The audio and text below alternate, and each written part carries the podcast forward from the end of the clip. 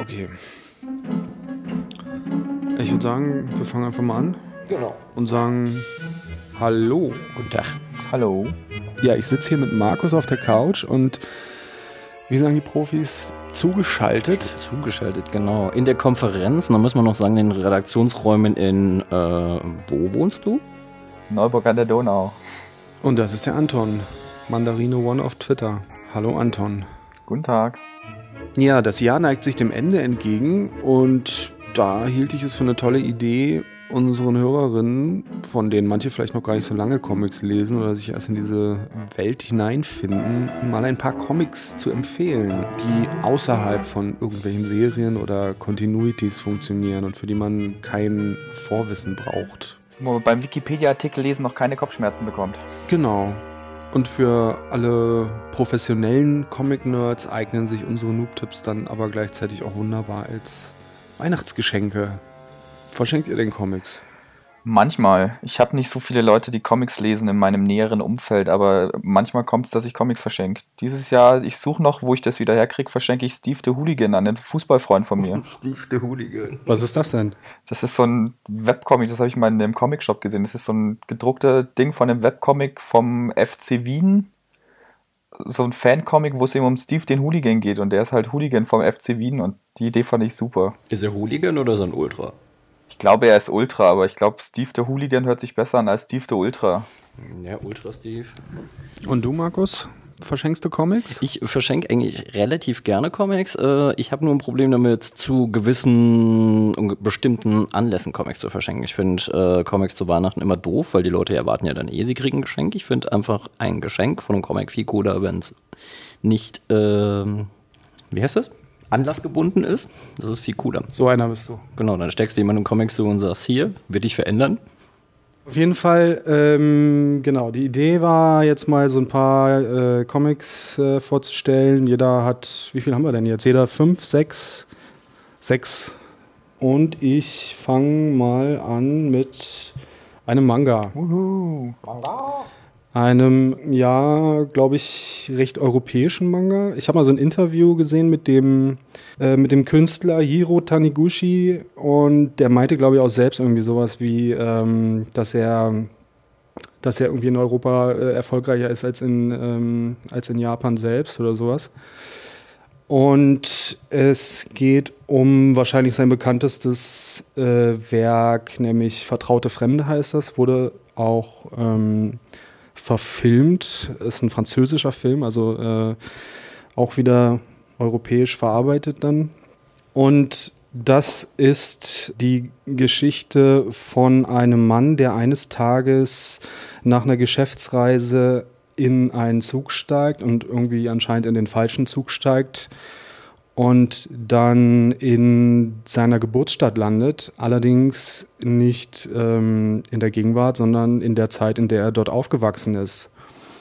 Und das ähm, ist natürlich an sich schon mal eine interessante Situation, aber es kommt noch dazu, dass sein Vater in seiner Kindheit verschwand und nun findet er sich also kurz vor diesem Verschwinden in seiner Vergangenheit wieder und möchte nun herausfinden, was damals passiert ist. Und er lebt dann eben als, ähm, also mit dem Wissen des Erwachsenen im Körper des Kindes in dieser Situation damals.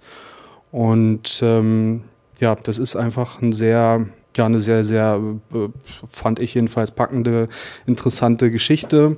Und ähm, ist, glaube ich, auch super geeignet für, für Leute, die ansonsten nicht viel Comics lesen, weil es sehr, naja, ruhig erzählt. Und ich glaube, es können sich einfach auch viele Menschen mit dem, mit dem Thema und mit dieser Idee identifizieren, eben in der Kindheit nochmal äh, die Kindheit nochmal zu durchleben und äh, dort äh, bestimmte äh, Sachen äh, zu erforschen und ein bisschen die eigene Vergangenheit aufzuarbeiten. Kennt es von euch jemand?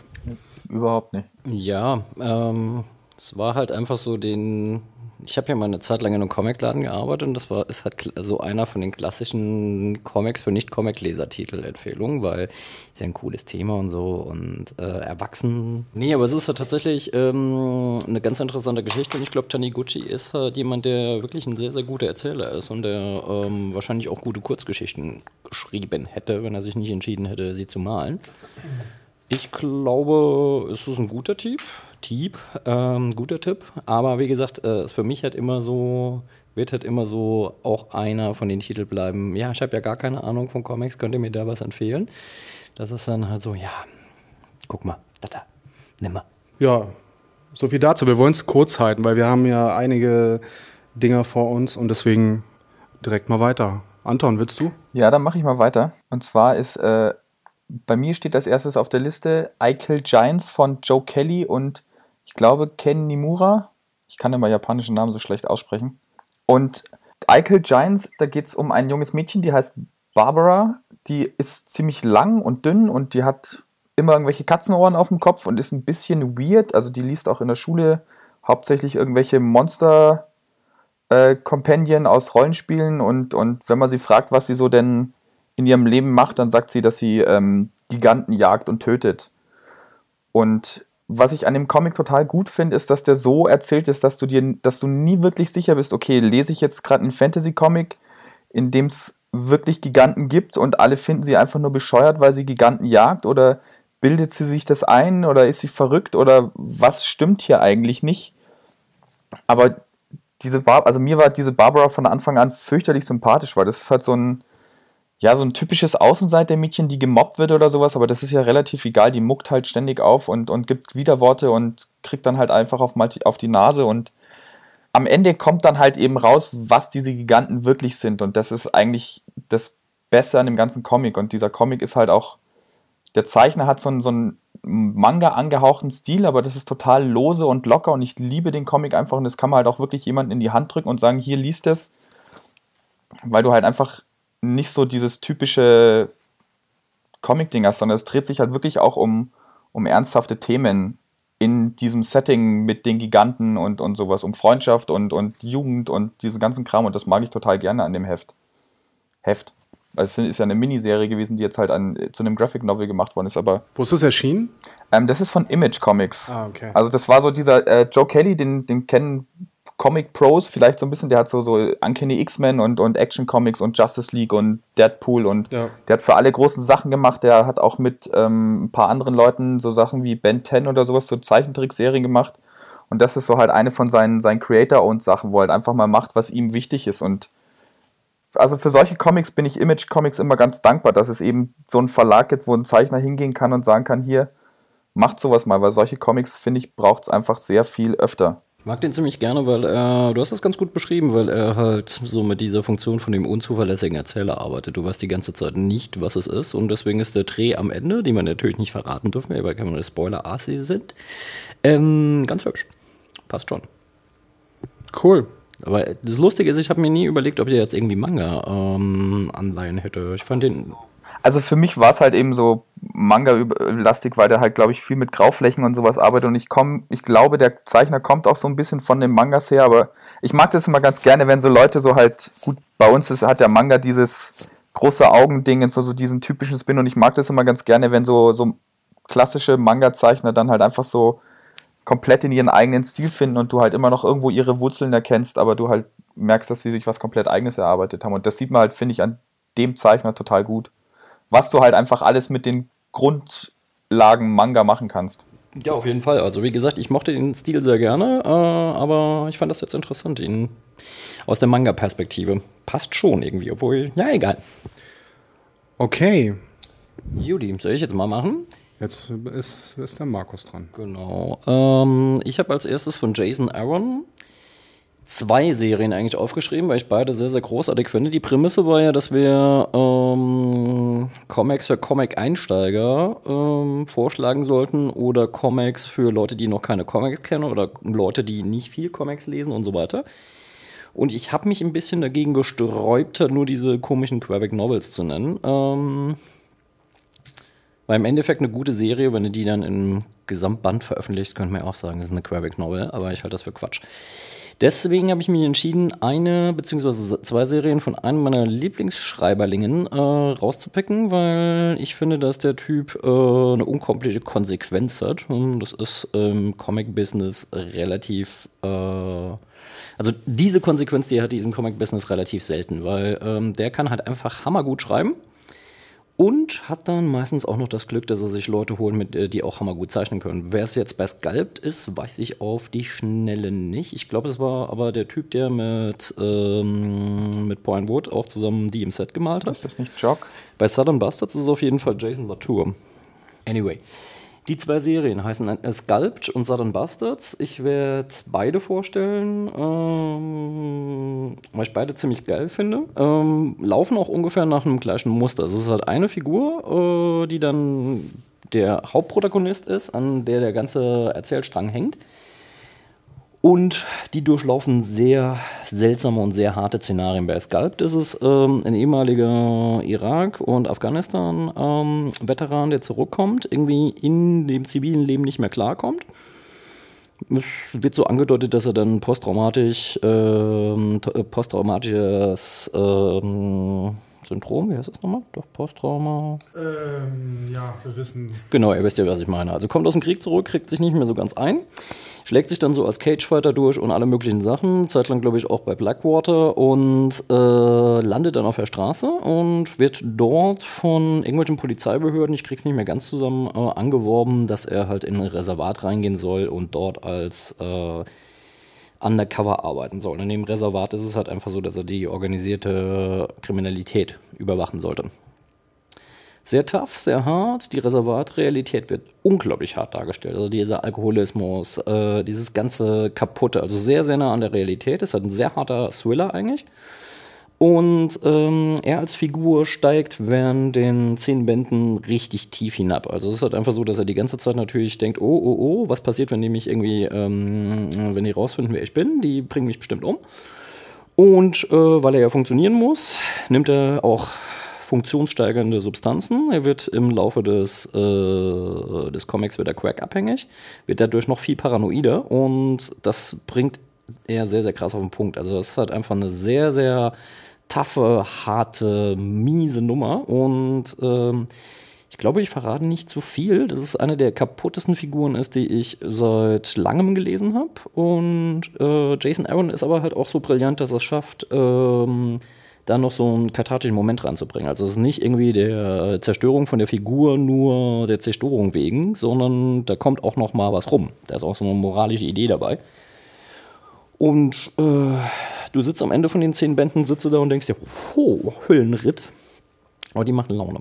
Zehn Bände ist aber schon ein ordentlicher Klopper, ne? Das ist ein ordentlicher Klopper, aber ich bin mir relativ sicher, wenn du den ersten Band in der Hand hattest, dann liest du weiter. Das ist halt so wie mit, keine Ahnung, wenn du ähm, Stieg Larsson den ersten gelesen hast, ne, hat dich gekickt, nimmst du dir auch den zweiten. Also daher finde ich halt, kann man Comics auch wie Krimis empfehlen empfiehlt er jetzt einfach eine komplette Serie. Das ist ja eine Frechheit. Genau. Das geht ja gegen unsere Spielregeln. Ja. Nö. Wieso? Das sind die nächsten zehn Weihnachtsfeste sind versorgt? Ja, du lässt es dir komplett als eins schenken. Aber ich denke halt mal, das sind ja zehn Tradies, äh, kleine Tradies und die werden es vielleicht irgendwann dann nochmal in so einer ähm, Special Edition rausbringen, dass du dann halt irgendwie so hoch, äh, so dieses Schmuckformat hast mit drei Bänden äh, pro Teil und dann bringen sie drei raus und dann hast du es. Mhm. Das andere Teil des Southern Bastards, äh, da gibt es glaube ich momentan zehn Hefte von, also zwei Tradies. Das ist ein relativ dreckiges Ding. Ähm, der erste Teil des Namens sagt es halt schon. Das ist so, so das ist halt einfach quasi so ein Gesellschaftsbild, was ähm, in den Südstaaten der USA halt noch passiert. Also da ist die Zeit halt noch ein bisschen anders.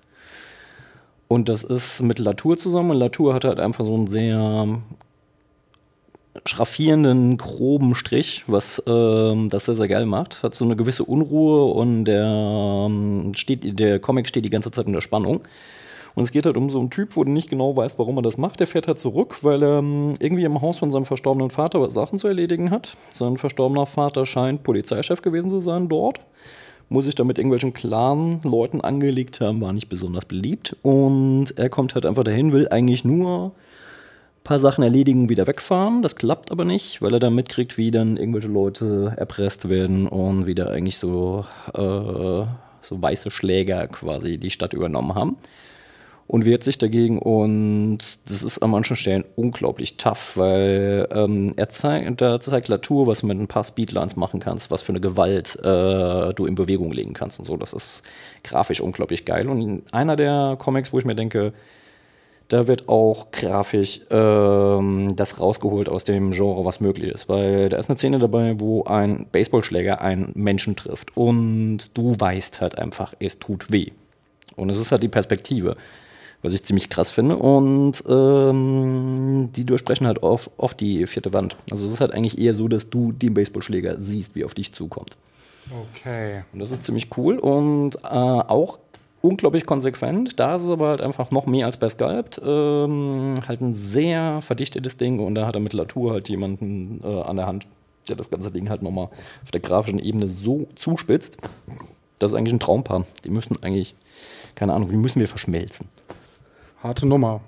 Ja, das ist jetzt halt, ähm, würde ich jetzt nicht unbedingt dem zwölfjährigen Bruder schenken, der ansonsten ganz, äh, ein ganz sonniges Gemüt hat, aber so jemand, der ähm, schon durchaus äh, harte Thriller guckt, die dann irgendwie so äh, die Natur des die Teile der Natur des Menschen zeigen, die nicht, die und nicht viele Leute so gerne sehen. Ähm, für die ist es schon ganz interessant. Also so ein toughes Ding, aber ähm, die Gewalt ist halt nicht grenzwertig. Also es ist halt einfach so, äh, wir haben ja heute Gewalt, dass wir nur noch, das ist ja alles so funny. Wir sehen, da wird auf Leute geschossen, aber wir sehen nicht mehr, wie er als Projektil eintritt.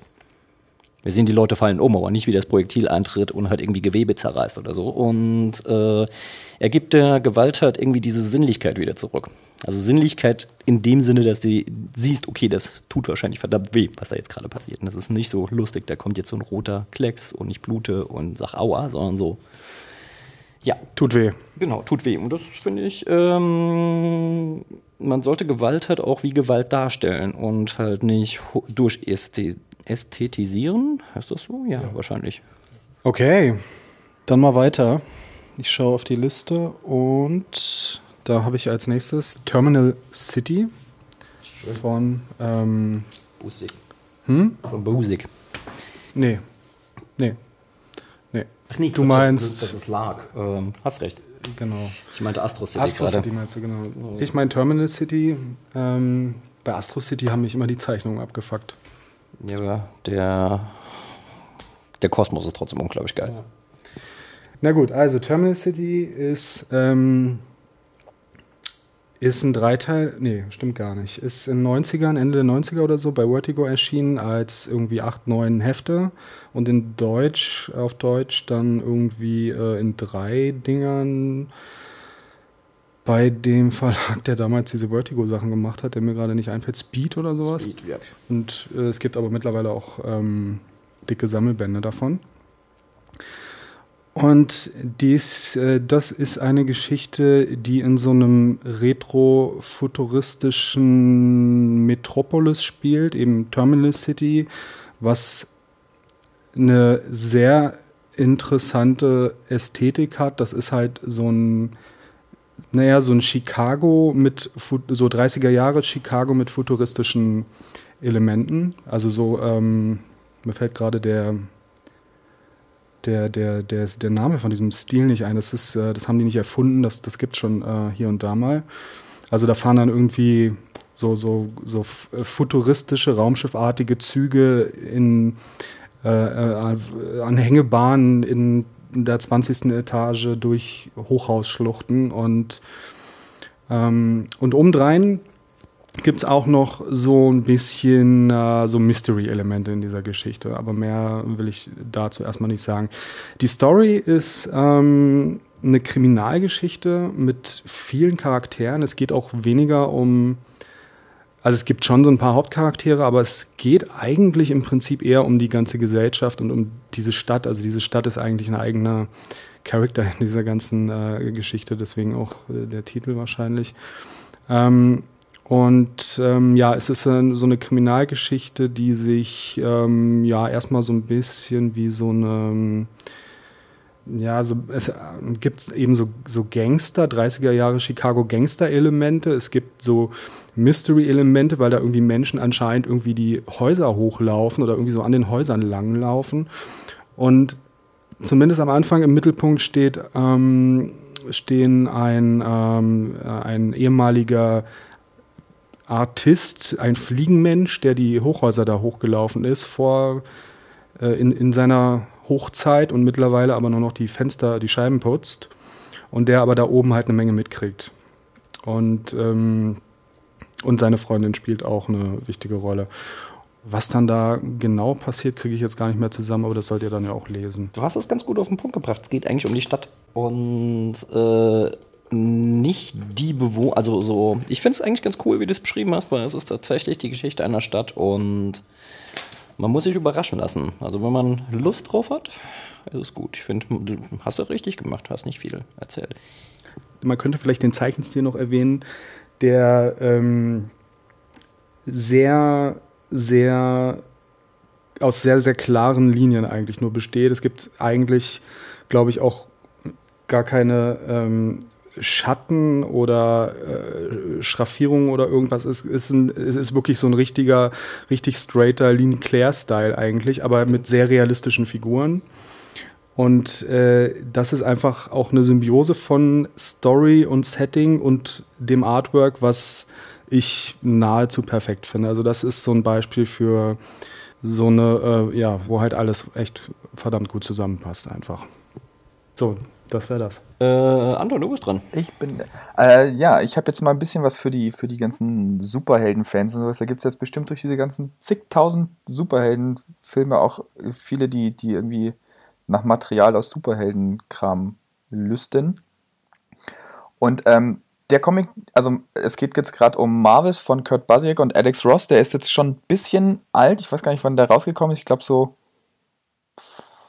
Anfang der 90er, ich weiß es gerade gar nicht, irgendwie sowas. Er ist ziemlich alt. Und er ist, spielt eigentlich auch zu einer Zeit, die nicht das aktuelle, moderne Marvel-Universum spielt. Aber ich finde immer noch, dass der das Marvel-Universum ziemlich erklärt, weil es geht um einen. Das ist ein alter Fotojournalist, der für ein, für ein Daily Bugle auch gearbeitet hat und sowas. Und aus dem seinen Augen wird quasi das Marvel-Universum beschrieben. Also er will so ein, so ein Fotoband mit Fotos von äh, von ihm veröffentlichen und geht da halt durch so seine Fotokollektion und sieht dann halt so einzelne Bilder und da, da geht es dann halt darum, dass er Geschichten erzählt, wie er zum ersten Mal die X-Men äh, getroffen hat und da gibt es ein Foto davon oder wie, wie, ähm, wie Namor der Submariner ähm, die, die, die Stadt einnimmt und solche Sachen und das ist also damals fand ich Alex Ross Bilder grandios, weil der hat so einen, so einen fotorealistischen ähm, Wasserfarbenstil und das macht die Geschichte so real. Also das macht auch das Marvel-Universum total real, weil du halt die Welt erlebst nicht aus der Sicht von irgendwie Spider-Man oder Peter Parker oder irgendeinem Superhelden, sondern einfach von einem stinknormalen Typen, der seinem Job nachgeht, der eine Tochter hat, der eine Frau hat, der ähm, irgendwie jetzt in Rente geht, bei dem das Augenlicht so ein bisschen, der hat dann irgendwann so eine Augenklappe,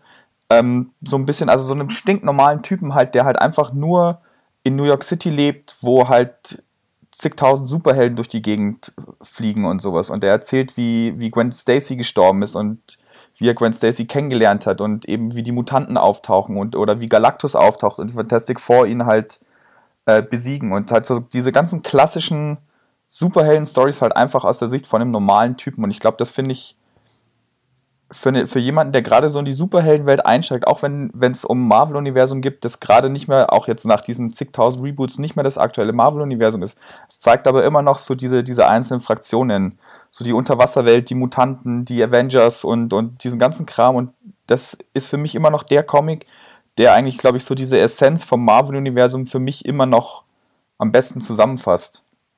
Weil für mich war das Marvel-Universum eigentlich so unsere normale Welt, wie sie aussehen würde, wenn es da Superhelden gibt, weil das alles nicht so gottgleiche Wesen sind und das kommt, glaube ich, in dem Comic total gut rüber. Und ich, wie gesagt, für, für jemanden, der halt jetzt komplett neu in, in irgendwie so, der keine Ahnung hat, was will ich denn jetzt eigentlich bei Marvel lesen, dem würde ich halt einfach mal dem Band hinlegen und dann taucht schon auf so, okay, finde ich jetzt die Mutanten interessant oder finde ich die Avengers interessant und von, das ist, glaube ich, so ein, so ein Punkt Null, von dem man halt einfach ausgehen kann und dann halt einfach so in, in die verschiedenen Richtungen weiter wandern kann, was man denn gerade so haben will. Ja. Und die Essenz der Figuren hat sich ja wahrscheinlich auch nicht großartig verändert, ne? Genau, genau, das ist, das ist zum Beispiel das Gute eben an so, an, an, an so Superhelden, dass sich eigentlich die Essenz von diesen Figuren nie großartig verändert und du kannst halt auch einfach einen Comic nehmen, der in einer ganz anderen Zeit spielt und Spider-Man erklärt und du hast aber diese Essenz von Spider-Man immer noch in den Comics drin. Ja, und Alex Ross ist ja halt so ein Künstler, wo alle erstmal staunen wahrscheinlich über seine Ja. seinen Fotorealismus, den er da immer abzieht. Ähm, Das ist zwar manchmal ein bisschen, finde ich, ein bisschen steif, weil, weil man ihm halt schon anmerkt, dass er viel mit Fotovorlagen arbeitet, ja. aber eben dadurch, dass das so ein bisschen fotorealistisch dann doch rüberkommt, macht es halt einfach dieses, dieses doch fantastische Universum so ein bisschen greifbarer, finde ich. Ja. Ähm, ist Alex Ross auch der Typ, der Uncle Sam gemalt hat? Kann das sein? Okay. Ja, Kennst du Uncle Sam? der, nee, leider nicht. Ich habe bis jetzt nur Marvis und Kingdom Come von ihm gelesen und so ein paar so, DC hat mal so eine Zeit lang so diese, äh, so, äh, so Superman, Batman und Wonder Woman, glaube ich, von Alex Ross rausgebracht, so Mini-Stories, die halt so ein bisschen so auch wieder die Essenz von den Figuren aufnimmt. Das kenne ich von ihm. Na, Uncle Sam ist halt ein ganz geiles Ding, weil er auf einer, auf einer anderen Ebene mit diesem Comic-Ding, also Comics als neue ähm, Mythologie arbeitet. Es ist halt tatsächlich Onkel Sam, also diesen, den wir alle von den Propagandaplakaten kennen. Der Onkel Sam. Und es ist quasi ein versinnbildlicht äh, als Figur, die Amerika darstellt. Und Onkel Sam begibt sich dann unter die Amerikaner quasi. Die alte Geschichte von König, der und das Volk geht und wissen will, was, was das Volk über ihn denkt. Das ist ganz geil, weil er trifft dann halt auch auf noch so andere äh, nationale Figuren, also wo so diese Nationalmythen ähm, zusammengefasst werden. Also, ich meine, klar, der russische Bär, dann halt ähm, Marianne, also Marianne, die Frau auf den Barrikaden aus Frankreich und so weiter. Und das ist eigentlich ganz witzig, weil er tatsächlich äh, sich anguckt, was geht so in Amerika vor. Und das ist eine relativ krasse Auseinandersetzung, halt auch mit Vietnam und äh, Watergate und so weiter. Und es ist eigentlich eine, ein sehr politischer Comic eigentlich der äh, den Kunstgriff einfach macht, dass Uncle Sam quasi die Geschichten erzählt. Und Das ist kein Superheld, nüscht und ähm, das macht das macht die Geschichte eigentlich so sehr, sehr cool. Das ist, ähm, weiß ich nicht, wie man das nennen sollte, was das eigentlich ist. Ich finde es auf jeden Fall ziemlich cool, weil da an die Stelle von den Comichelden quasi so, ja, so sprichwörtlich gewordene Figuren treten. Das fand ich ein ganz abgefahrener ähm, Erzähl-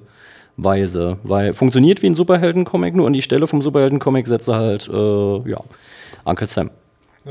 Und lässt ihn dann halt äh, einen nicht besonders lobenden Blick äh, nach Amerika, beziehungsweise in das Innere von Amerika werfen. Das ist ein ziemlich gutes Ding.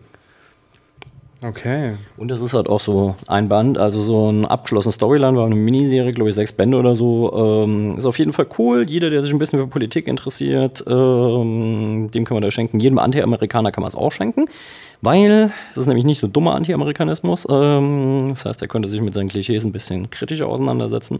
Also auf jeden Fall ein kluger Comic. Alleg Allegorie, das war das Wort, was ich eben gesucht habe. Ein sehr allegorischer Comic. Okay, cool. Stegreif. Bam. Du, du alter Battle-Rapper, du Yeah. haust einfach hier so einen raus zwischendurch. Ja, Freestyler. man hat's oder man hat's nicht. Ähm, jetzt bin ich wieder dran. Ah ja. Batman Schwarz-Weiß. Das ist, ähm, das ist, Das ist doch die Storyline, wo Batman das Zebra war, oder? genau, das ist die Storyline, wo Batman das Zebra war. Nein, das ist eine ähm, Anthologie von vielen verschiedenen Künstlern, die sich der Batman-Charaktere bedienen und in Schwarz-Weiß und mit sehr viel Freiheit kleine äh, Batman-Kurzgeschichten erzählen. Ich weiß gar nicht so genau, wie es dazu kam oder was da so jetzt so die Idee oder war oder ob es da irgend noch eine ein Konzept dahinter gab oder so, aber es sind, im, äh, es sind einfach äh, Kurzgeschichten im Batman mit den Batman-Figuren, die ähm, teilweise die äh, Figuren und ähm, die bekannten Geschichte, die bekannte Geschichte mal sehr, sehr, sehr frei äh, interpretieren. Also ich habe den Eindruck, die konnten da mehr oder weniger machen, was sie wollten.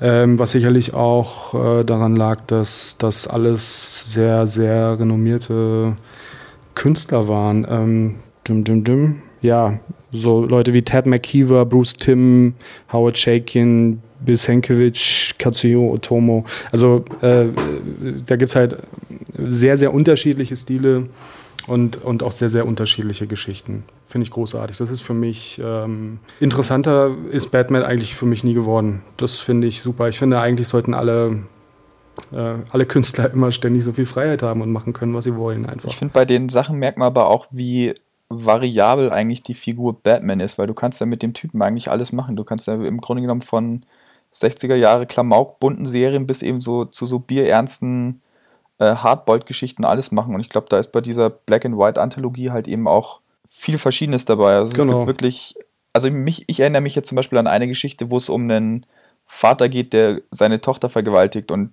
wo Batman sich halt ihm halt quasi, quasi klar macht, dass er, was er da macht, scheiße ist und ihm halt Angst einjagt. Mhm. Und das sind halt so, so Geschichten, die man halt eben sonst nicht so mitkriegt, dass, dass sich Batman eben halt auch um das alltägliche äh, oder um den, in Anführungszeichen, alltäglichen Kram kümmert, wie eben Kleinkriminalität und, und solche Sachen. Ja, genau. Ja, also wie gesagt, die Geschichten sind sehr, sehr unterschiedlich. Es gibt irgendwie auch eine, wo Batman und Joker in der äh, Maske sitzen und sich darüber unterhalten, dass sie jetzt gleich wieder raus müssen und ihre Rollen spielen müssen. Mhm. Also äh, ja, genau. Ja, sehr, sehr coole Sachen dabei. Große Empfehlung. Okay, kenne ich noch nicht das ist auf jeden Fall spannend.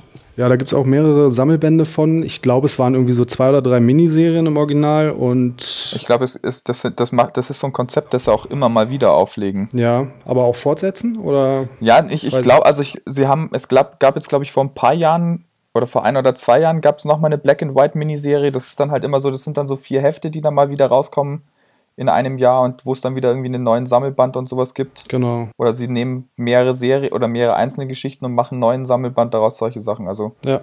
da findet man auf jeden Fall genügend dazu in aller möglichen Comicläden und online und offline. Genau. Gut. Dann bist du wieder dran. Dann bin ich wieder dran. Ähm, ich habe jetzt mal was komplett Deutsches für die Leute, die sich ein bisschen mehr für den, für den deutschen Comic interessieren. Das sind zwei Anthologien. Wir machen Comics. Das eine, nein, so in die Richtung nicht. Ähm, das sind zwei Anthologien. Das eine ist die, die Jazam Yazam, ich weiß, ist glaube ich wurscht, wie man das ausspricht. Ähm, das ist eine deutsche Anthologie, die von zwei Leuten rausgebracht wird. Der eine ist der Adrian von Bauer, der andere fällt mir jetzt gerade nicht ein. Warte, ich google mal. Ist peinlich super vorbereitet. Das ist doch gut, das ist äh, wenigstens authentisch. Äh. Authentizität. Genau, es, es, sind sogar, es, sind sogar, es sind sogar vier Leute, die das machen.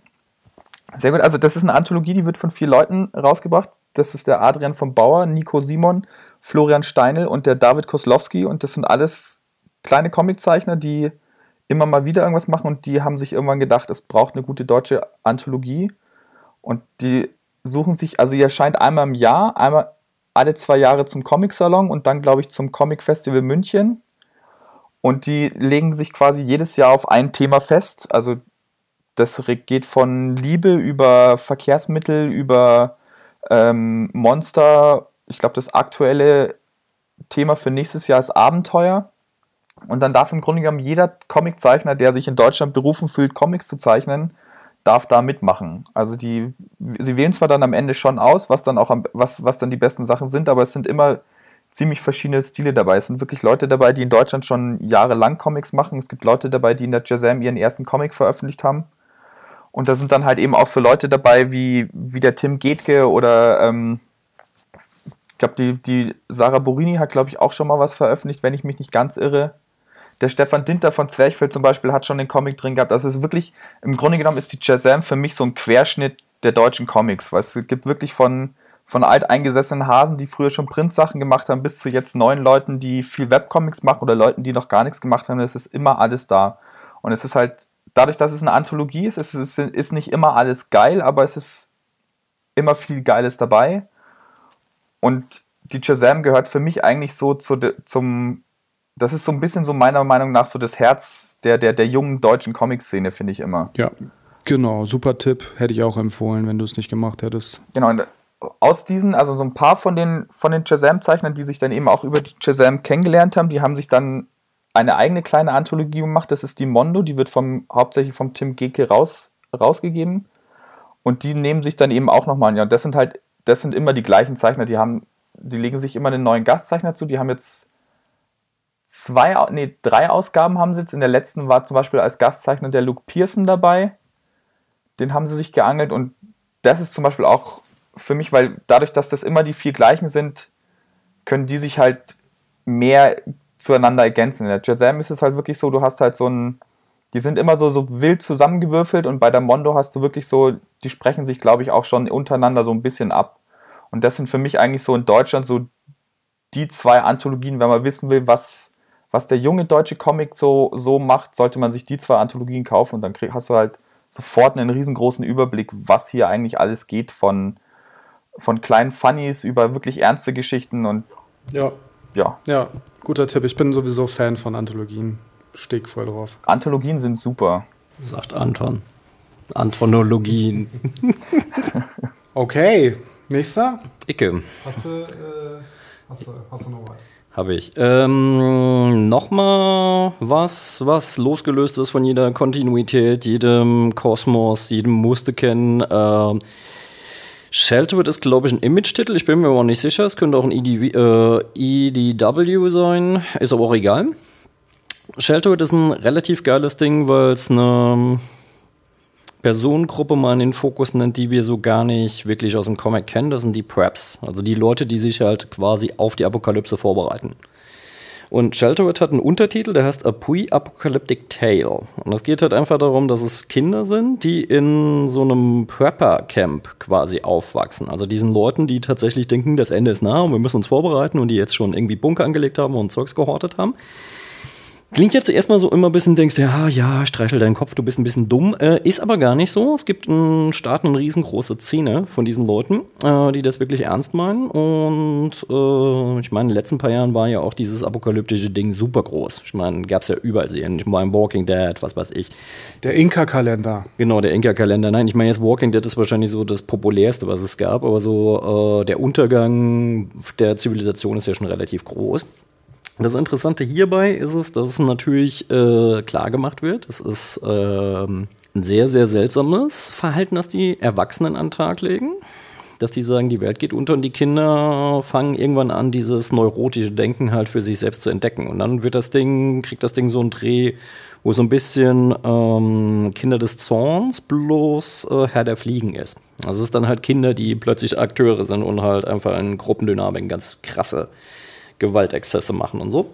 Und das ist ganz krass, weil in dem Camp dann irgendjemand äh, auf die Idee kommt, äh, wir haben begrenzte Anzahl von Lebensmitteln.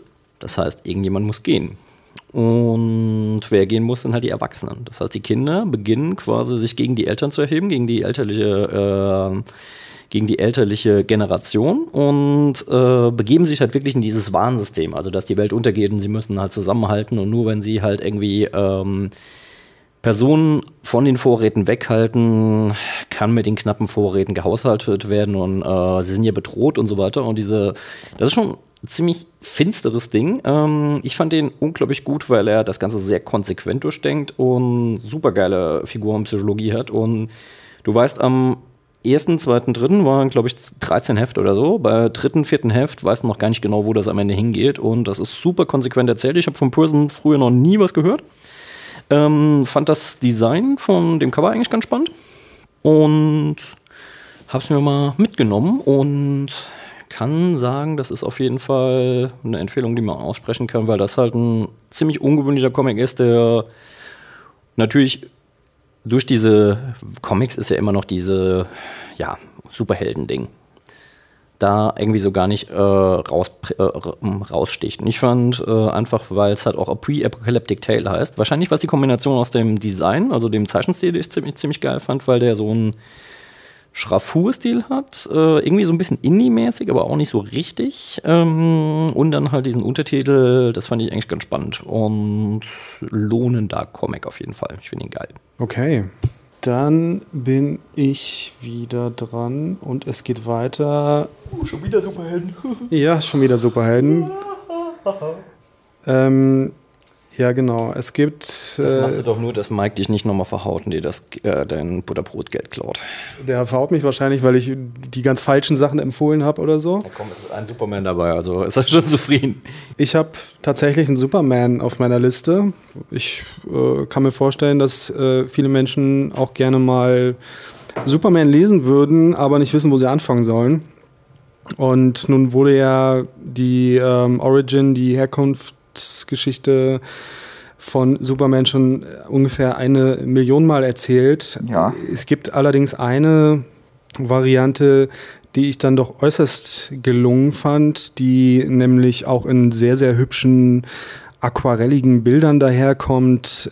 Also der Zeichenstil ist ein bisschen gewöhnungsbedürftig. Der, äh, wie heißt der, der, der gute Mensch? Ist, ich ver verwechsel immer. Ich glaube, Sale ist der Maler. Sale ist der Maler, ne? Genau, der äh, Tim Sale macht, der hat so ein, der hat schon einen sehr eigenen Stil. Ich kann äh, auch gut verstehen, wenn Menschen damit gar nicht klarkommen. Äh, der malt insbesondere die Menschen immer so ein bisschen, so ein bisschen bucklig irgendwie, so ein bisschen merkwürdig einfach. Wie kann man denn das beschreiben? Weißt du, was ich meine? Ja, aber Ich finde, die Menschen sehen bei ihm immer ein bisschen seltsam aus. Ja, seine Gesichter sind immer sehr, ähm, also seine Mimik ist sehr eigen. Ja, wobei in dem äh, Superman, den ich jetzt hier gerade empfehlen will, da scheint es noch zu gehen. Also ich habe da schon. Äh, es gibt so eine Batman-Halloween-Geschichte, wo es irgendwie eine ganz komische Catwoman zum Beispiel gibt, mit der ich nicht so richtig klargekommen bin. das fand ich ziemlich großartig. Ja. Nee, Also ich fand die auch gut, aber ähm, Ja. schon sehr äh, gewöhnungsbedürftig. Aber um die. Halt, äh, was ich daran gut fand, ist halt, Catwoman ist leider so eine Figur, die eigentlich super spannend ist, aber halt so in der Geschichte von sich immer mehr so sexualisiert wurde. Weißt du, jeder von uns äh, mag halt, wie hieß er, die äh, in Catwoman gespielt hat, äh, wo eigentlich jeder sich den Film nur angeguckt hat, weil sie in diesem Lack- und Lederdress durch die Gegend springt. Michelle Pfeiffer. War auch Bond Girl. Michelle Pfeiffer. Na, die war es auch. Michelle Pfeiffer war auch, aber die war nie Bond Girl. Du meinst Anne Hathaway? Ähm, wobei Michelle Pfeiffer als äh, Catwoman auch sehr war, aber wen ich meine ist Hale Berry. Halle Berry. Ach ja, stimmt. Den, den Catwoman-Film habe ich verdrängt, ja. Ich Ja. auch, ja. Nee, ich finde ihn ganz gut. Also das, äh, wie gesagt, und Sale und Löb haben halt da Catwoman halt mal das erste Mal so ein bisschen rausgebracht äh, aus dieser Zuschreibungsfalle, fand ich. Das fand ich ganz cool. Okay. Ja, das ist auch cool. Das ist auch eine Empfehlung. Batman Long Halloween. Ähm, das ist, äh, aber das soll jetzt nicht Thema sein. Ich empfehle jetzt nämlich Superman for All Seasons. Ist auf Deutsch rausgekommen als Superman für alle Zeiten bei Carlsen und ist, ähm, ja, ist halt die Superman-Geschichte, wie er dazu wurde, wie er aufwuchs, also wie er gefunden wurde und dann auf dem Lande aufwuchs und äh, am Ende in die große Stadt kommt. Und ähm, hat mir einfach gut gefallen in so einem sehr malerischen Stil. Es gibt halt, äh, ja, die Landschaften sind schön, die, die ähm, Kompositionen sind schön. Es ist einfach ein sehr, so eine schöne, schön gemalte Coming-of-Age-Story und ähm, glaube ich einfach in der äh, Ästhetik auch sehr zugänglich. Ich finde das sehr interessant, dass, also wenn man seine Batman-Comics, gerade dieses Long Halloween liest von Tim Sale, äh, da hat er einen sehr schattigen, also wirklich viele schwarze Flächen Ja. und das hat er ja, glaube ich, also ich habe jetzt, ich habe den leider noch nicht gelesen, ich habe ihn gerade nur gegoogelt, da hat er sehr viele offene Flächen und, und ist halt sehr bunt. Genau, das ist sehr, sehr Genau. hell und, und eben sehr malerisch. Und der Long Halloween, der sieht, ja, ja, genau, der sieht ganz anders aus. Der ist halt auch computerkoloriert, wenn ich mich recht erinnere. Im Gegensatz zu dem Superman. Ja. Da legt er den Comic hin. Es klang gerade, habt ihr nicht gehört, wie so ein Peitschen-Sound, als er den Comic hingelegt hat. Psch, Geil.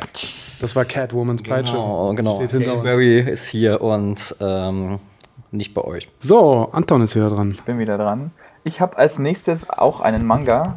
Das ist jetzt, glaube ich, so ein bisschen so ein Klassiker. Das ist Akira von Otomo. Das ist ein, Ein kleiner Klassiker. Ein, ein kleiner Klassiker. Ja, ein kleiner Klassiker, mit dem man Menschen erschlagen kann. Ja, Akira ist für mich, also ich habe mich lange so ein bisschen dagegen gewehrt, weil ich den immer so ein bisschen furchtbar gehypt fand und ich bin so ein Mensch, wenn was krass gehypt wird, dann bin ich der Erste, der wegläuft und sagt, das ist doof. Und irgendwann habe ich mir dann doch mal Akira komplett zugelegt. Ich muss auch ganz ehrlich sagen, bin noch nicht durch. Ich stecke irgendwo mitten im vierten Band fest, weil ich mir irgendwann mal vorgenommen habe, den komplett in einer Woche zu lesen, ein Band an einem äh, pro Tag. Und das sind richtig dicke Bände und man wird richtig dick von Story. Ich will jetzt nicht erschlagen sagen, weil es klingt wieder so, so wie wenn ich, wie wenn ich die Leute vor dem Comic warne. Aber Akira kann was. Akira hat richtig dick Story und das ist, was ich zum Beispiel bei dem Comic, also man, ich, ich fange jetzt mal von vorne an. Akira ist ähm, die Geschichte von einem postapokalyptischen Neo-Tokio. Da ist von, vor Jahren eine riesengroße Bombe, was weiß ich, in die Luft gegangen und in, in Tokio ist ein, besteht, also das alte Tokio besteht im Grunde genommen nur noch aus einem Krater und drumherum hat sich Neo-Tokio entwickelt. Und ähm, es geht um am Anfang um so eine kleine Straßengang, so eine kleine Motorradgang, die halt so durch die Gegend fährt und so ein bisschen so Kleinkriminelles und illegale Rennen macht und solche Sachen und ein paar Leute verprügelt. Und irgendwann kommt einer von denen mit einer Substanz in Berührung, die ihn komplett durchdrehen lässt. Und der wird plötzlich furchtbar intelligent und der verändert sich und der wird immer aggressiver. Und so, je mehr man in diese ganze Story eintaucht, desto mehr merkt man, dass diese Explosion in Neo-Tokio auch was eben mit diesen, mit, mit Übermenschen zu tun hat, die ziemlich starke Kräfte entwickeln und einer von denen ist Akira. Das, also dieser Junge, der quasi so den, dem Comic den Namen gibt.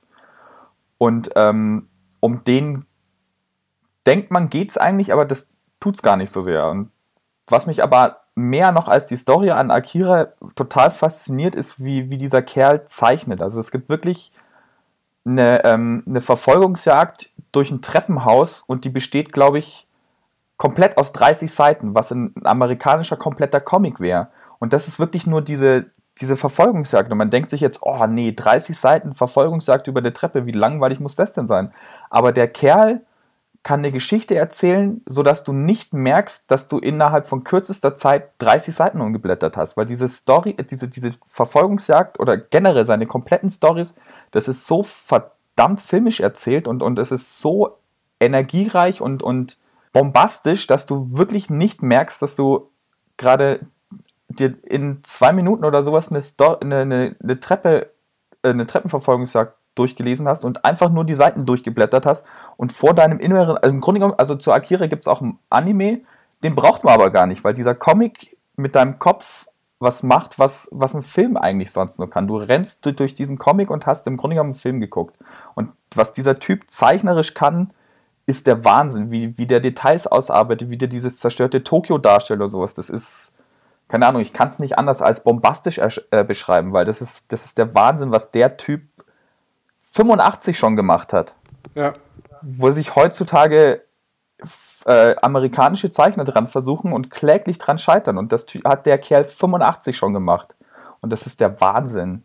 Ja, ich finde den Katsuhiro Domo auch mega geil. Ja. Ist schon zu Recht ein Klassiker.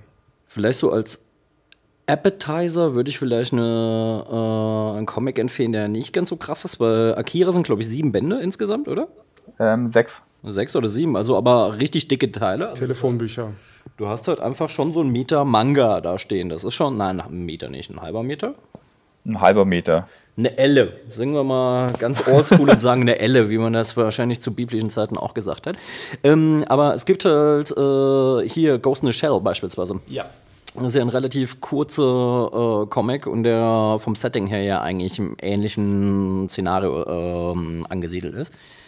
Ich glaube, wenn man Ghost in the Shell gesehen hat und auch feststellt, was für eine philosophische Dichte da eigentlich drin ist, ähm, wenn das einen angetriggert hat, dann braucht man wahrscheinlich eh Methadon und das nennt sich dann Akira. Ja, also auch, die, also wie gesagt, allein was, was, was der in dieses, dieses Setting, apokalyptisches Tokio, irgendwas explodiert, Mystery, keiner weiß, was passiert und was der dann da noch alles an, an, an Themen und, und mhm. auch wieder seine Figuren ausarbeitet. Also du hast ja nicht einfach nur irgendwie ein paar junge Gangster oder sowas, die, ey, yo, krass und sowas, sondern du hast ausgearbeitete Figuren, die, die ein eigenes Leben haben, die eigene Denkweisen haben, die einen komplett eigenen Charakter haben. Und ja. das schafft, das, wie gesagt, das hat der 85 schon gemacht und daran scheitern hier zu 2015 immer noch regelmäßig Autoren und der hat es so nebenbei gefühlt gemacht. So fühlt sich der Comic an, dass er es einfach mal so aufgeschrieben hat. Ja, ich glaube, es ist halt auch nur so äh, dass er so lange überlebt hat, spricht ja eigentlich schon dafür. Es gibt ja hier Terminal City ist ja auch relativ alt und äh, ich stehe auch gleich noch einen Klassiker quasi, so einen kleinen Klassiker, so einen jungen Klassiker vor. Es gibt halt Sachen, die sind einfach so, wie sie sind, einfach wunderbar und super gut und die liest du dann auch 30 Jahre später und kannst du noch empfehlen. Und andere Sachen denkst du ja, okay, da zwei, zwei Jahre Patina dran klebt, dann denkst du dir einfach so, oh, ja, aber nee, würde ich jetzt nicht verschenken wollen. Ja, das meiste ist schon recht abgehangen, was wir, was wir hier empfehlen. Ne? Mhm. Ja, sind ja auch, ich glaube halt einfach, man, bei Geschenken ist es ja auch immer so, du verschenkst ja auch immer Lieblingstitel, glaube ich. Ja. Weil du willst ja, willst ja nicht jemandem etwas schenken, wo du denkst, ja gut, komm, ich fand den so, so Handjob geil, also den kannst du dann haben. Ja. Bei Akira ist zum Beispiel auch Akira ist einer der ersten Mangas, die so im Westen rausgekommen sind, also so in Amerika und auch in Deutschland und so. Und das sagt halt auch vieles aus, dass nachdem Akira rausgekommen ist, so im Westen so ein Manga-Boom entstanden ist. Und das sagt, glaube ich, meiner Meinung nach auch schon wieder ziemlich viel über diesen Comic aus. Weil der halt damals auch zu einer Zeit einfach was abgeliefert hat, was du im, im westlichen Comic nicht gesehen hast. Und alle Leute haben sind ausgeflippt, was dieser Comic da halt einfach mit ihnen auch macht. Ja. Ich glaube aber halt auch einfach, dass er so ein, äh, so ein drittes Feld aufgemacht hat. Also du hast halt in Europa hast natürlich die europäischen ähm, Comics, was weiß ich, so ähm, Yokosuno und so weiter und wie sie alle heißen, die halt einen gewissen Stil haben, die US-Comics haben einen gewissen Stil und dann kommt plötzlich sowas um die Ecke, was schwarz-weiß ist und äh, ganz ja, hingeschraffiert quasi. Und ich glaube halt einfach, das hat auch viel damit zu tun, dass es halt auch mal eine andere Erzählsprache war. Ja. Eine Figurensprache und so. Auf jeden Fall. Ich stelle einen Comic vor, der für mich wirklich so ein, ein Lieblingscomic ist. Meiner auch. Habe ich auch ein großes Poster im Zimmer hängen. Jedenfalls geht es um Bone. Für die Leute, die Bone nicht kennen, Bone ist ähm, zum einen halt süß, zum anderen klug und zum dritten ist das, glaube ich, so ein Old-Age-Comic. Den kannst du äh, als 6-, 7-Jähriger lesen und kannst es als eine supergeile ähm, Abenteuergeschichte lesen. Du kannst es halt so mit äh, 20 lesen und denken, okay, es ist ein interessantes Coming-of-Age-Ding. Du kannst es ihn später lesen und sagst, okay, es ist eine super spannende philosophische Auseinandersetzung mit dem, was äh, die Welt quasi so darstellt. Aber im Endeffekt ist es eigentlich eine Geschichte um drei großnasige Brüder, die ziemlich lustig aussehen. Äh, es fängt damit an, Schnitt, die sind dann halt irgendwo und äh, kommen halt nicht klar und wir müssen hier weiter. Und dann findest du heraus, es sind drei Brüder. Es ist Phonebone, es ist ähm, Smiley Smiley der Große und Phonybone. Phonybone, genau. Phonybone ist äh, Dagobert, oder? Phonybone ist im Grunde genommen Dagobert. Immer nur auf Geld aus. Genau. Also Phonybone ist im Grunde sogar mehr. Phonybone ist so eine ganz geile Mischung aus Dagobert und Mr. Burns. Ja, genau. Also so eine richtig harte, witzige Figur eigentlich. Und es stellt sich heraus, dass sie aus ihrem Tal vertrieben worden sind, weil er sich zum Bürgermeister wählen lassen wollte, dafür ein Parkett ausgerichtet hat, wollte aber nicht zu tief in die Tasche greifen, also hat er irgendwie ähm, Lebensmittel angeboten, die nicht so ganz sauber waren führte dazu, dass das ganze äh, Dorf irgendwie einigermaßen krank wurde und dann, hahaha, wir vertreiben euch. Äh, mitgehangen, mitgegangen, die zwei Brüder müssen halt auch mitgehen. Und Phonybone hat halt noch Smiley Smiley ist irgendwie so ein bisschen der naive von denen, spielt halt die ganze Zeit mit seiner, äh, mit seiner, nicht Ukulele, mit seinem Banjo. Ähm, ist irgendwie halt so der, ja, es ist halt so Harpo Marx irgendwie äh, unglaublich geile Figur. Und Phonebone ist dann halt quasi so die Hauptfigur. Also so eine kleine, kleine, nubbelnasige Figur. Und was an dem Comic halt einfach extrem geil ist, ist halt, dass er diese ganze Heroic Fantasy halt so krass ähm, dekonstruiert, ohne zu sagen, haha, ich dekonstruiere das jetzt, sondern er macht es auf so eine ganz charmante, ähm, beiläufige Art. So eine Szene dabei, er findet dann irgendwann, trifft er auf Throne und das ist eine schöne Prinzessin die aber noch nicht weiß, dass sie Prinzessin ist und die wohnt da im Wald bei einer Frau und soll Holz hacken und er meint, nee, nee, das ist Männerarbeit.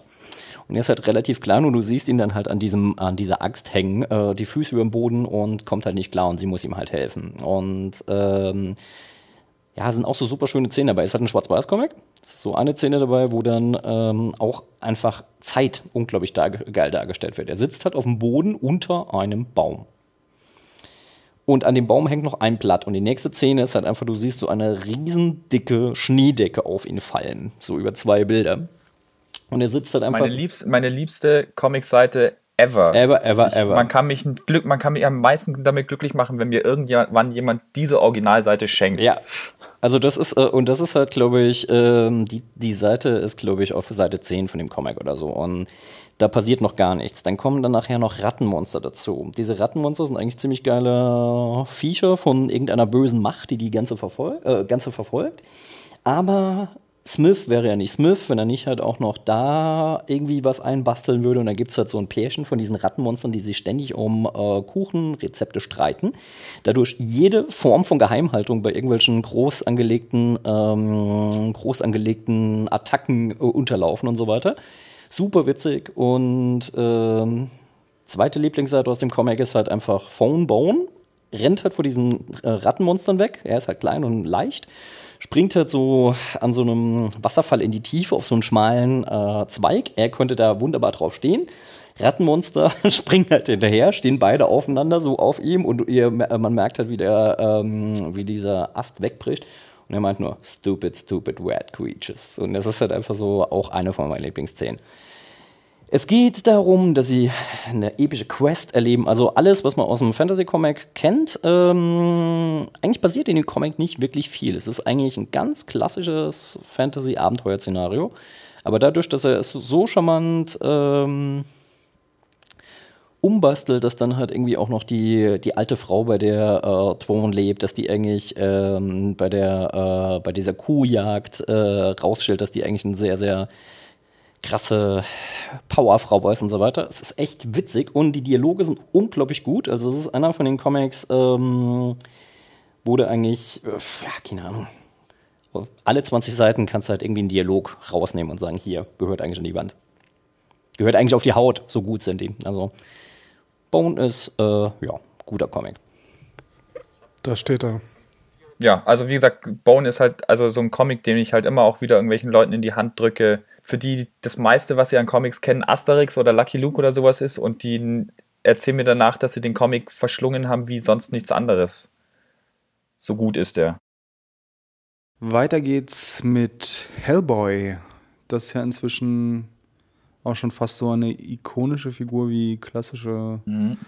Superhelden mit Spin-offs und Nebenserien und Kram, wovon ich das meiste allerdings gar nicht kenne. Ja, Hellboy, dieser rote Typ, der für eine US-Behörde Monster und allerlei Mythenfiguren jagt. Mittlerweile auch zweimal verfilmt. Der erste Film ist so grob die Verfilmung des Comics, das ich jetzt vorstelle. Ich mache es mal kurz, weil viele Zuhörer es wahrscheinlich auch schon kennen werden.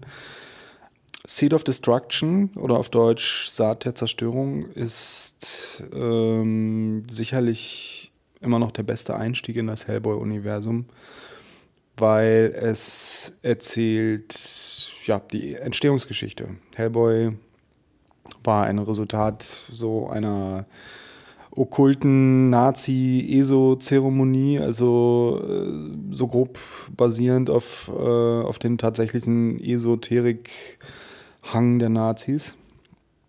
Ähm, sollte eine Geheimwaffe werden oder sowas. Landete dann aber bei den Alliierten, beziehungsweise bei den Amis und kämpft heute gegen allerlei Mythenfiguren, Lovecraft-Monster und sonstiges Gruselgedöns. Seed of Destruction, Saat der Zerstörung, ist äh, auch wieder so ein Titel, bei dem sich Artwork und Geschichte einfach perfekt ergänzen wer ein Fable für Fantasy-Literatur hat oder sich für Mythen und Übersinnliches interessiert, wird er auf jeden Fall bestens bedient. Ihr kennt das wahrscheinlich, ne? Ja, natürlich. Also Seed of Destruction habe ich gelesen, aber ich habe immer noch so ein bisschen Angst vor diesem ganzen Hellboy-Ding, weil das so viel ist und ich will dann immer gerne alles lesen und ja. Es gibt sehr viel davon und das ist alles, glaube ich, sehr gut. Ja, aber die sind doch eigentlich alle recht ähm, alleinstehend, oder? Die kann man doch eigentlich gut ähm, auch durcheinander lesen, glaube ich, oder? Ja, aber das ist halt so, ich, ich weiß, dass, dass da sehr viel Gutes gibt und wenn ich bei einem angefangen habe, dann also wenn ich da anfange zu lesen, dann gebe ich sehr viel Geld aus und das versuche ich gerade im Moment noch so ein bisschen zu vermeiden. Ja, aber das ist, ja, ist ein stichhaltiges Argument, aber auf der anderen Seite, ich glaube, der Hellboy-Kosmos ist noch nicht so unübersichtlich wie der Marvel-Kosmos oder der DC-Kosmos. Nö, das ist eigentlich alles, glaube ich, relativ übersichtlich. Ich glaube, bei Hellboy, das ist halt irgendwie so ein bisschen wie Entenhausen. Was? Es gibt dann halt Entenhausen und den, den, den, den Kernplot und der hat sich dann halt immer weiter ausdifferenziert und ausdifferenziert und dann kommen halt immer neue Figuren dazu und so ist es bei Hellboy halt auch. Und da gibt es halt krasse Figuren, wie zum Beispiel Ape Sapien, der eine eigene Serie hat, die ich ziemlich cool finde. Ich finde eigentlich dieses ähm, Bureau of Paranormal Activities. Activities vielleicht, keine Ahnung. Äh, das finde ich ganz witzig, weil Hellboy ist ja eigentlich äh, aus, dieser, aus diesem Team entsprungen. Also ich finde ja Hellboy an sich ähm, schon cool, aber ich finde ihn ja eigentlich im Team als Teamspieler viel cooler. Aber wie gesagt, ich äh, war neulich im äh, Ethnologischen Museum hier in Berlin und äh, ist halt schon ganz geil, wenn du da durch die ähm, mittelamerikanische Abteilung läufst. Da denkst du dir, okay, Mike, ich weiß, wo du deine Inspiration her hast. Der war da bestimmt und hat sich das Ganze angeguckt. Und da sind natürlich auch abgefahrene Sachen. Und äh, was ich bei ihm halt ganz geil finde, ist halt auch diese ganze er hat ja diese ganze Nazi-Esoterik-Optik, die hat er ja irgendwie unglaublich geil aufgefasst und dann halt aber auch so für seine Zwecke so ein bisschen ironisiert halt äh, da reingebracht. Und, und ja, ein Hellboy ist halt einfach eine geile, geile Figur. Steht außer Frage. Jupp. Dann ist Anton wieder dran. Jö. Also, mein nächster Tipp, das ist was winzig kleines, feines. Das ist ein kleines Heft, das ist nicht größer wie A5. Okay. Heißt The Hanging Tower, ist auch nicht sehr dick, das ist wirklich nur so ein kleines Heftchen. Ist von einem Zeichner, der heißt Sam Bosma, der hat, also das ist einer von seinen Selbstver also es ist wirklich selbst veröffentlicht, das verkauft er auf seinem Online-Shop. Gibt es für, weiß ich nicht, maximal 10 Dollar oder sowas. Und ähm, The Hanging Tower ist für mich eine wahnsinnig gute Geschichte. Es sind wirklich nur ein paar Seiten, 20 oder 30 Seiten, und es geht eigentlich nur um eine ähm, alte Frau, die scheinbar früher mal äh, bei der Armee war und Soldatin ist und sowas und die läuft durch eine Fantasy-Welt und sie läuft zum namengebenden Hanging Tower und redet da mit ihrer Tochter.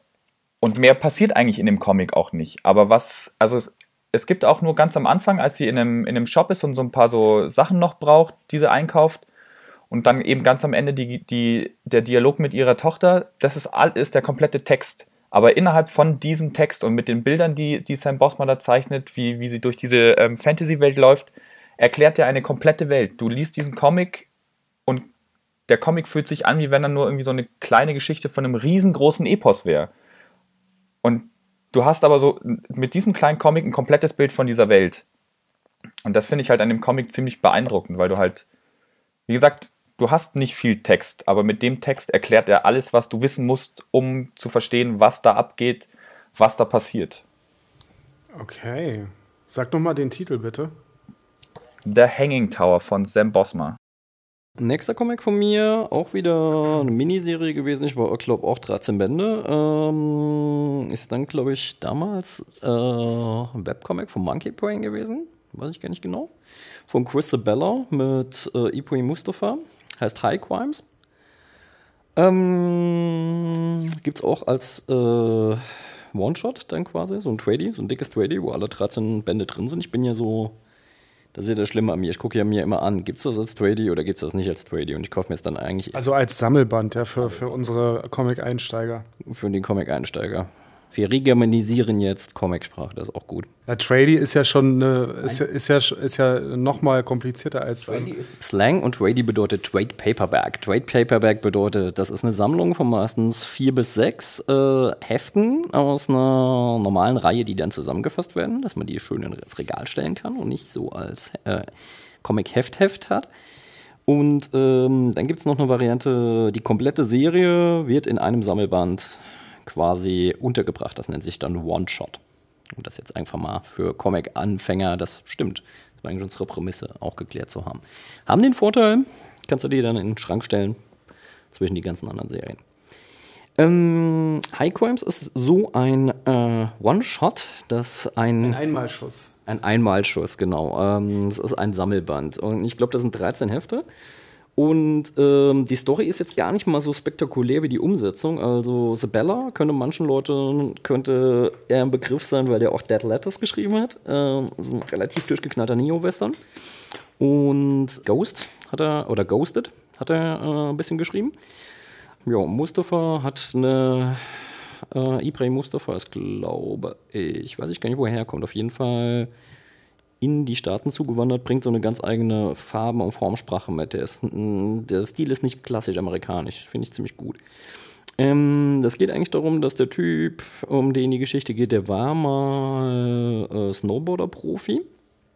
Hatte dann, ich weiß es gar nicht mehr genau, irgendwie einen Unfall, konnte das gar nicht mehr so machen, hat sich dann parallel quasi so einen Job äh, aufgebaut, dass er halt in hohen Höhen, also dort, wo man Snowboard fahren kann, sich quasi als äh, Beschaffer organisiert. Also wenn irgendjemand was klauen will, was jetzt in einem tibetanischen Kloster untergebracht ist, was man dann auf dem, ja, auf dem Schwarzmarkt für seltene tibetanische Sachen verkaufen kann, hat man ihn halt quasi ähm, angerufen. Und es geht einfach darum, dass er dann versucht, äh, einen Job zu erledigen. Bei dem Job findet er eine Leiche im Himalaya. Und die Leiche hat aber auch nochmal eine Geschichte, die mit Tibet zusammenhängt, wo es dann so ein bisschen ins Übersinnliche geht. Ähm, dann gibt es halt ganz, ganz viele Akteure, die diese Leiche auch haben wollen. Warum ist gar nicht so wichtig.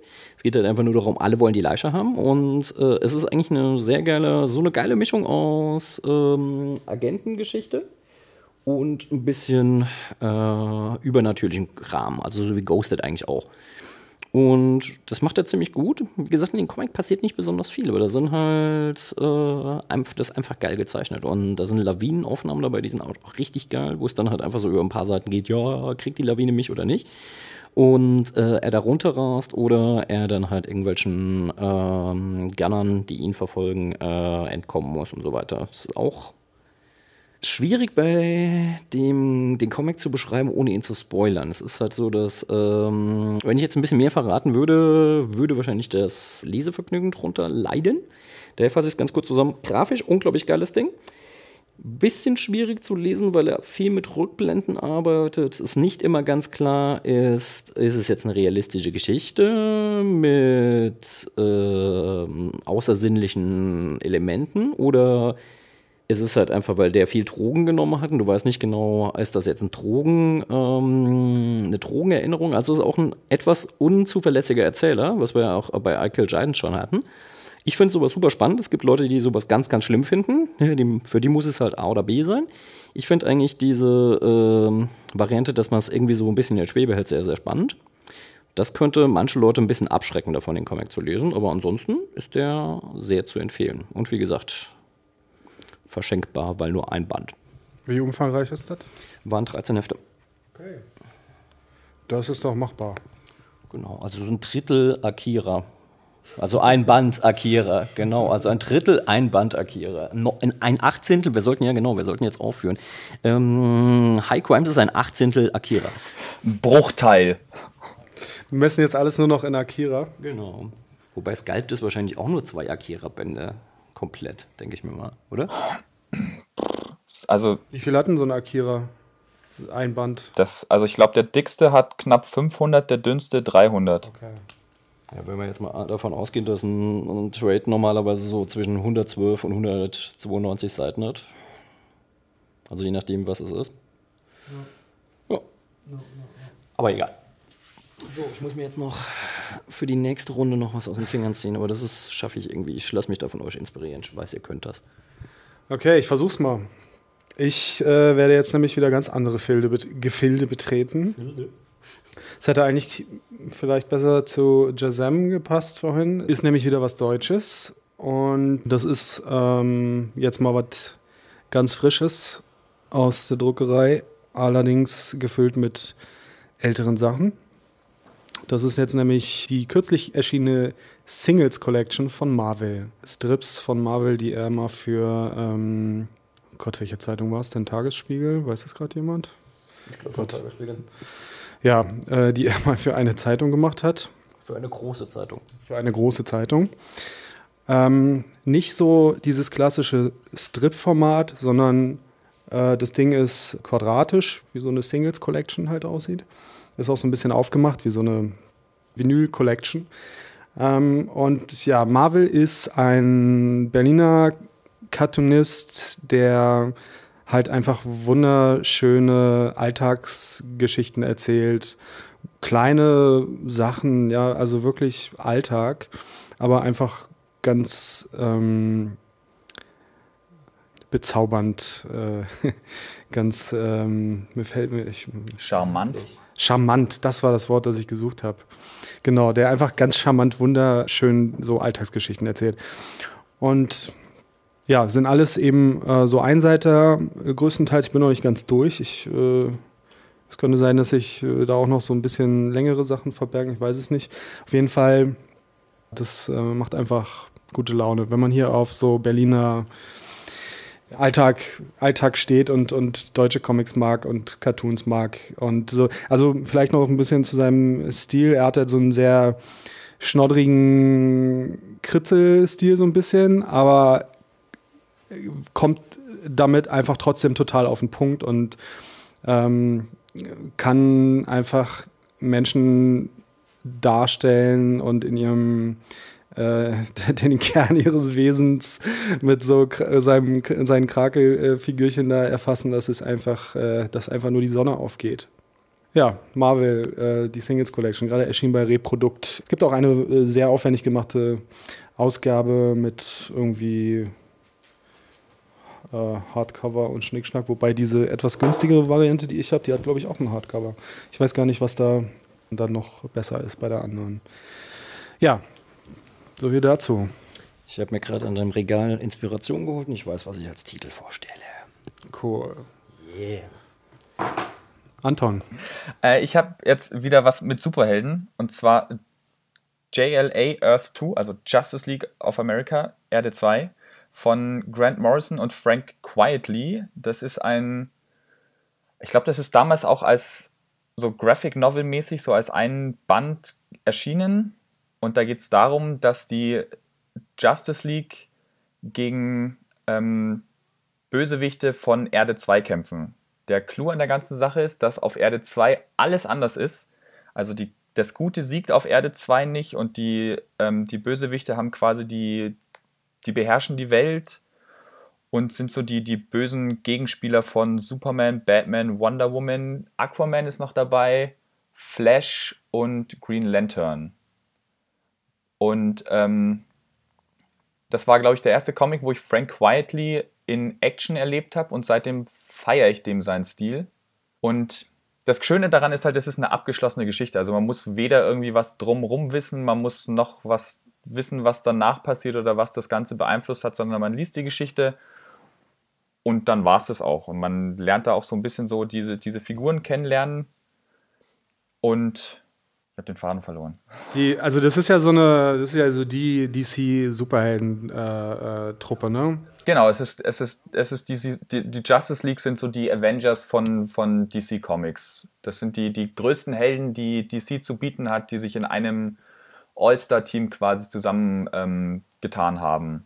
Und worum geht's in dem, in dem Ding? Also es ist so, dass irgendwann erreicht die Justice League einen Notruf, dass ein Flugzeug abstürzt und sie versuchen dieses Flugzeug zu retten und stellen dann aber fest, dass irgendwie das alles total komisch ist, weil die ihr Herz auf der anderen Seite haben. Also das ist, das ist quasi alles spiegelverkehrt und sie wundern sich erstmal, was Sache ist und stellen dann fest, dass es eben quasi eine Parallelerde gibt, also die, die Erde 2. Und eben auf der ist eben alles anders. Also Superman ist ist da kein, kein, kein Superheld, sondern der ist ein Arschloch vor dem Herrn und heißt Ultraman und schießt von seinem Satelliten in Orbit mit seinen Laserstrahlen irgendwelche Leute kaputt, die über ihn lästern. Wonder Woman ist eine, äh, ist auf Erde 2 eine, also es ist nicht Wonder Woman, sondern es ist Lois Lane, die ist sexbesessen und knallt halt mal so, weil sie Lust hat, in der, in der Besenkammer irgendeinen Praktikanten oder sowas und bedroht sein Leben, weil sie halt kann und ähm, der Flash ist, äh, ist drogenabhängig. Green Lantern ist besessen von einem Ring, der ein Vollidiot wie, wie sonst was ist. Batman ist äh, ein Krimineller, der heißt Old Man und äh, kämpft gegen seinen Vater. Also da ist nicht Commissioner Gordon quasi der, der Chef von der Polizei, sondern Bruce Waynes Vater.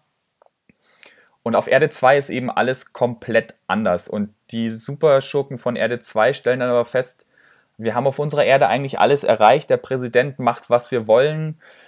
Die Leute haben Angst vor uns. Pff, uns ist eigentlich irgendwie langweilig. Und ab und zu mal irgendwie irgendeinen Typen grillen macht irgendwie auch keinen Spaß mehr. Und die stellen dann eben auch fest, dass es eine zweite, also dass es für sie eine zweite Erde gibt. Und beschließen dann, diese Erde zu erobern, um da halt wieder von vorne anzufangen und neuen Spaß zu haben. Rechnen aber eben nicht damit, dass auf der Erde wie, wie gesagt, eben alles anders ist und dass da die, die Guten halt eben immer siegen. Und es ist dann im Grunde genommen so, dass die, die, guten, die gute Justice League gegen das böse Crime Syndicate kämpft und sich ordentlich auf die Mütze gibt und die Kriminellen dann halt irgendwann checken, so wir können hier nicht gewinnen. Und ähm, der Comic hat unter anderem auch einen meiner liebsten Aquaman-Momente, den ich immer wieder auf Twitter einstreue, wenn irgendjemand sagt, äh, Aquaman ist ja langweilig, der kann ja nur mit Fischen reden. Weil zu der Zeit, wo der Comic rausgekommen ist, war Aquaman nämlich ein Badass-Typ mit langen blonden Haaren, einem langen Bart, der ist oberkörperfrei rumgelaufen, hat irgendwie einen Metallarm und einen Haken als Hand. Okay. Klingt sehr interessant, ja. Ja, ich finde, das klingt echt ganz spaßig, weil ich mag ja diese ganze, oh, du musst diese Teams kennen und so weiter. Oh, ja, die Teams interessieren mich sonst eigentlich auch gar nicht, aber das klingt super, ja. Morrison, dann Grant Morrison, oder was? Ja. Okay, ja gut, das ist ja dann schon mal Morrison und Quietly. Sounds good. Das war, glaube ich, auch eine der ersten Zusammenarbeiten von, von Morrison und Quietly dann bei ähm, DC Comics, die sie gemacht haben. Mit denen sie dann so zu All-Star-Fame und sowas aufgestiegen sind. Cool. Ja, nee, das klingt gut. Also es äh, ist auch abgeschlossen. Also es ist ein. Das ist komplett abgeschlossen. Also es ist damals auch so, ich glaube, damals hat DC auch ähm, so, so abgeschlossene Geschichten gebracht. Also es ist nicht irgendwie eine, eine, Zusammensammlung von, von einzelnen Heften, sondern das ist so in diesem Format auch erschienen. Also wirklich als dieses Graphic Novel Langformat. Okay, also so 24 Hefte oder was? Nee, das ist, das, keine Ahnung, das sind glaube ich irgendwie 120, 150 Seiten irgendwie sowas der Band mhm. und das ist nur als dieser eine Komplettband erschienen. Okay, okay, alles klar. Cool, ich weiß schon, was ich nächste Woche mache. Und ich glaube, das, das war, glaube ich, so dieser, dieser, dieser Versuch, weil sie haben ja mit dem, mit der Crisis of Infinite Earth und sowas haben sie ja die, die, das Multiverse gekillt. Und ich glaube, Earth 2 war dann wieder so dieser Versuch, das Multiverse wieder so ein bisschen, diese, diese verschiedenen Parallelerden eben wieder ins reguläre DC-Universum einzuführen. Ja, das finde ich aber eigentlich auch ein spannenderer Ansatz, weil mir geht halt einfach dieses Restart und Reboot und, uh, und dann und hier und da kommt plötzlich was reingetröppelt und so. Uh, oha, es ist, ich, mich langweilt sowas einfach ein bisschen. Da kann man, da kann man einen eigenen Podcast drüber machen, über den Wutanfall, den ich bei, über, über Event-Comics haben kann. Guti, soll ich den letzten meinen? Jo, jetzt kommt der allerletzte. Ich habe eben bei dir äh, das Regal einfach so ein bisschen durchgeguckt, um ein bisschen Inspiration zu kriegen, was ich denn vorstellen könnte, weil so ad hoc ähm, ist mir nichts eingefallen. Und dabei habe ich einen sehr tollen Comic entdeckt von einem sehr tollen Zeichner, der sich absolut äh, zum Verschenken anbietet, und zwar Jason. Oder Jason oder wie auch immer. Äh, Jason ist Norweger, glaube ich. So ein Mensch, der kleine, feine Comics macht und so extrem lakonischen Humor hat und sehr, sehr eigenen Stil. Macht halt so, so anthropomorphe Tiere, Viecher, so wie der Trondheim. Ähm, sehr lustig. Wird in Englisch auf Fantagraphics verlegt, soweit ich jetzt irgendwie das zusammenkriege. Und in Deutsch macht's, wer macht's in Deutsch? Natürlich Reprodukt. Ist klar. Ähm, eigentlich immer schön, weil der hat so eigentlich hat er so eine, so eine, mm, ja, sein Markenzeichen ist halt einfach so, er hat meistens so ein dunkelbraune Schmuckfarben, Umschlag, da ist halt irgendwie eine kleine Skizze drauf und viel mehr ist da nicht. Also der macht relativ reduzierte Cover. Und den, den, also eigentlich kann man fast alles von ihm, was er gemacht hat, von den Kleinen kann man äh, verschenken. Ähm, eher so für, würde ich jetzt auch nicht unbedingt dem zwölfjährigen Bruder schenken, eher so für äh, Leute, die einen gewissen äh, Spaß an der Sache haben. Also es sieht cartoony aus, aber es ist nichts für Kinder eigentlich. Nö, sieht cartoony aus. Ich glaube, Kinder können auch Spaß damit haben, aber es ist halt einfach so, dass es sehr lakonische, krass komprimierte und meistens sehr, ja, alltagsphilosophische Themen hat, die er dann halt irgendwie mit so einem geilen Twift immer, äh, immer erzählt. Äh, einer meiner Lieblingscomics von ihm ist und bleibt einfach Werewolves of äh, Montpellier. Die Werwölfe von Montpellier. Fängt damit an, dass ein Typ sich eine Werwolfsmaske anzieht und durch die Nacht läuft und Leute erschreckt. Kannst du dir sagen, ja gut, was soll das? Ähm, er macht das halt eben. Und ähm, irgendwie kriegt er bei dieser Tätigkeit was aufs Maul. Weil irgendjemand denkt, er wäre tatsächlich ein Werwolf. Und äh, seine Nachbarin pflegt ihn dann halt und fragt ihn, warum er das eigentlich tut. Und er sagt, ja, äh, sonst macht's ja keiner. Und außerdem gibt's ja auch eine Werwolf-Verschwörung. Das sagt er noch zu, aus Spaß. Äh, später kriegt er dann Post von, den Aktu äh, von der äh, Werwolfzelle der Stadt. Er soll ihren Berufsstand nicht so ähm, durch den Kakao ziehen, sonst würde er Ärger bekommen, was dann ziemlich lustig ist. Ähm, gleichzeitig ist es aber auch so, dass seine Nachbarin eigentlich so eine Liebe ist, die nicht sein darf, weil seine Nachbarin ist eigentlich in einer glücklich-lesbischen Beziehung. Er ist halt ihr Nachbar und die kommen sich halt immer wieder näher. Es ist eigentlich eine sehr lakonisch und irgendwie traurig erzählte Liebesgeschichte, weil er ist halt super einsam eigentlich. Ähm, er zieht eigentlich die Maske an und geht nach draußen, so Thrill-Seeker-mäßig. Also er macht das halt einfach, weil er wahrscheinlich sich sonst nicht spüren kann oder so. Und dadurch kommt er halt eigentlich mit ihr in Kontakt äh, und dadurch entwickelt sich eine Liebe die eine andere Liebe ablöst und irgendwie sehr erwachsenes Thema eigentlich, aber super charmant erzählt und ähm, man würde halt nicht erwarten, dass hinter The Werewolf of Montpellier sich so eine Geschichte verbirgt und es ist halt einfach grafisch ein richtig geiles Ding, thematisch cool. Der kann aber auch anders, der hat äh, auch keine Ahnung, auch andere lustige Sachen gemalt. Also Jason ist auf jeden Fall jemand, wenn man einen Comic von ihm gelesen hat und der Geflecht hat, dann kriegt man ihn nicht mehr aus dem Unterbewusstsein, der frisst sich ein bisschen fest. Ich finde, die, die, die sehen halt auch sehr, sehr schön aus. Du hast ja äh, einen hier stehen, du kannst das ja dann bestätigen. Kennst du? Ja, sehr schön. Äh, ich kenne nur das eine. Ja. Aber ich weiß gar nicht warum, weil ich es echt großartig finde. Und ähm, ich mag das einfach sehr, wenn so Anthropo äh, anthropomorphe ähm, Cartoon-Figuren in mehr ernsten Kontext äh, mit ernsten Geschichten benutzt werden, finde ich immer großartig. Und du, kennst du Jason? Also ich, ich kenne ihn, kenn ihn vom Namen, ich kenne so ein bisschen sein, aber ich habe leider noch keinen einzigen Comic von ihm gesehen, äh, gelesen. Aber ich werde das definitiv ändern. Dann mach mal, weil ähm, populär ist er halt geworden mit äh, I Killed Adolf Hitler so eine Zeitreisegeschichte, wo dann halt irgendwie ein Physiker äh, kommt und sagt zu jemandem, pass mal auf, wir retten halt die Welt, äh, du gehst jetzt hin und tötest Hitler. Und ähm, während er dann mit der Zeitkapsel in die Vergangenheit reist, äh, kriegt Hitler mit, haha, Zeitkapsel, da will mich jemand umbringen. Er fliegt mit der Zeitkapsel weg. Hitler ist der, äh, in der Zukunft. Ähm, er kommt dann halt irgendwann auch in die Zukunft wieder. Gealtert natürlich, derjenige, der in die Vergangenheit gereist ist. Ähm, und es ist eine sehr schöne Szene dabei. Äh, hast du I Killed Adolf Hitler gelesen? Nee. Es ist eine sehr schöne Szene dabei, wo Hitler halt quasi vor der, ähm, und er hat halt so einen ganz reduzierten Strich, wo Hitler dann quasi vorm ähm, Spiegel steht und sich seinen Schnauzer wegschneidet und halt auf den Scheitel wegschneidet und dann plötzlich nicht mehr aussieht wie Hitler und fängt halt einfach ein Leben als Undercover an, also als normaler, unbescholtener amerikanischer Bürger in der Zukunft. Mhm. Ähm, das ist vielleicht auch so einer von den ganz großen Comic-Momenten. Also ich habe mich bei der Szene so beömmelt. Ähm, und wenn dir dann dir bewusst wirst, dass das eigentlich gar nicht mal so witzig ist, dass halt irgendjemand quasi seine Erscheinung ändern kann und dann in ein neues Leben schlüpft und äh, kein Mensch weiß, was für ein Wichser eigentlich in seinem äh, vorherigen Leben war, kriegt das Ding nochmal einen anderen Drive. Also schon gut. Cool. Das äh, ist ein guter Tipp. Den habe ich irgendwie total vergessen. Ich habe äh, einmal was von ihm gelesen und dann irgendwie ist es im äh, Unterbewusstsein verschwunden.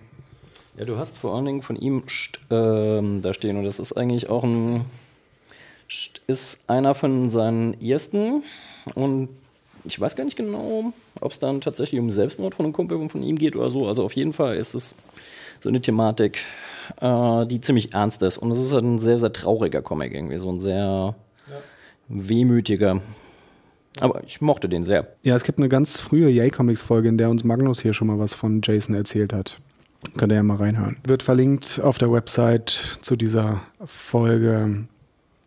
Dann haben wir es geschafft. Yay! Und können euch jetzt ins Internet entlassen und in die Comicläden. Kauft Comics für eure Liebsten. Genau. Genau. Und damit verabschieden wir uns und sagen Tschüss. Tschüss. Tschüss.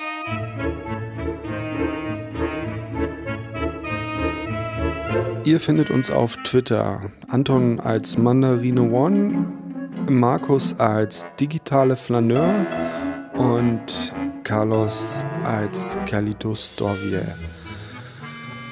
Und jetzt wünsche ich euch eine fantastische Weihnachtszeit. Fresst so viel ihr könnt und lasst euch beschenken und äh, frohes Neues, falls wir uns nicht mehr hören. Mal gucken. Bis dann.